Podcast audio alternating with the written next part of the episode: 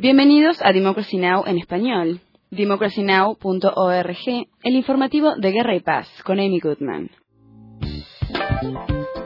Esta es la información más destacada de la semana.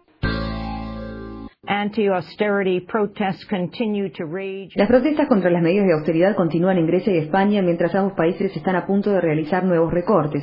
Los líderes griegos se reunirán para definir un plan de austeridad de 15 mil millones de dólares que tiene la finalidad de persuadir a los prestamistas internacionales de que liberen miles de millones de dólares en ayuda. El miércoles se realizaron protestas en todo el país durante la primera huelga general desde que el nuevo gobierno asumió el poder en junio. En la capital, Atenas, decenas de miles de personas salieron a las calles, algunos lanzaron bombas incendiarias rompieron ventanas y prendieron fuego escombros. Mientras tanto, se prevé que España revele grandes recortes como parte de su plan presupuestal para el próximo año. El miércoles, manifestantes rodearon el Parlamento español en el segundo día de una acción en protesta contra las medidas de austeridad y la pérdida de confianza pública en los líderes electos. Mientras tanto,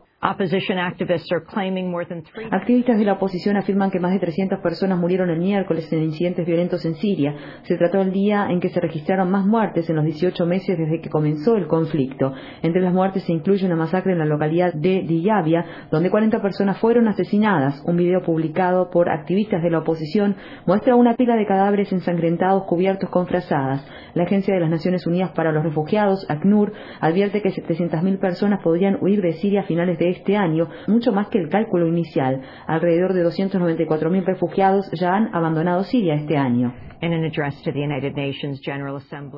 un discurso ante la Asamblea General de las Naciones Unidas en Nueva York, el presidente Mohamed Morsi criticó el régimen de Bashar al-Assad, pero habló en contra de la intervención internacional en Siria. El presidente egipcio Mohamed Morsi declaró: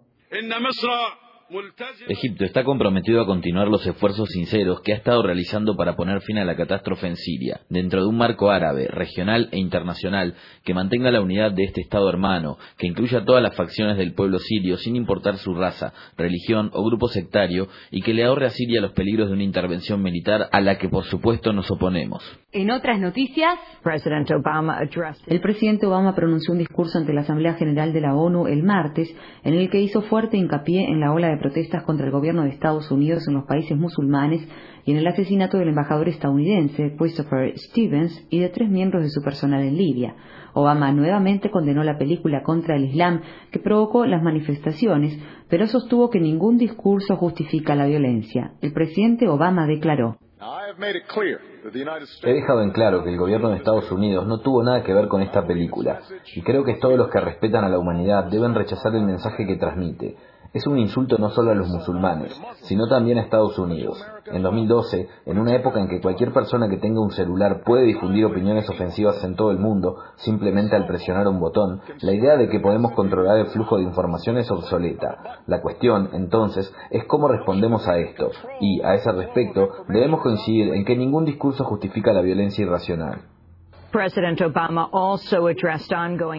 Obama habló de la actual tensión con Irán y criticó a Teherán de apoyar al régimen de Assad en Siria y de afirmar que espera resolver el desacuerdo nuclear por la vía diplomática. En una entrevista con Piers Morgan de CNN, Ahmadinejad respondió sobre su llamado, frecuentemente citado, a borrar a Israel del mapa. Piers Morgan preguntó: ¿Debería borrarse a Israel del mapa? ¿Eso es lo que usted quiere? Mahmoud Ahmadinejad respondió: cuando decimos que hay que borrarlo, afirmamos que la ocupación debe ser borrada de este mundo. Debe borrarse y erradicarse a los que buscan la guerra, el asesinato de mujeres y niños. Y proponemos la manera, proponemos el camino. El camino es reconocer el derecho de los palestinos al autogobierno. Y por último,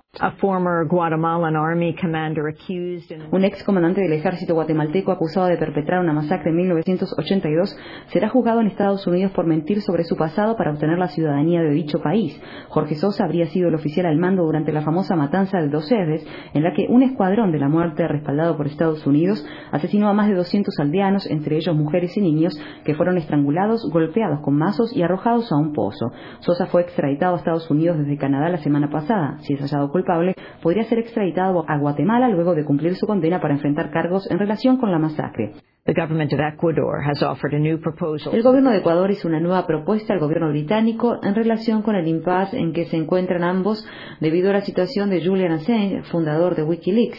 En la actualidad, Assange está refugiado en la Embajada de Ecuador en Londres en un intento de evitar la extradición a Suecia para ser interrogado sobre presuntos delitos sexuales. Ecuador dice que le ha preguntado a Gran Bretaña si Assange podría ser enviado a Suecia bajo su protección, lo que lo salvaguardaría de la amenaza de ser extraditado a Estados Unidos. Para mayor información, visita nuestro sitio web www.democracynow.org barra es. Infórmate bien.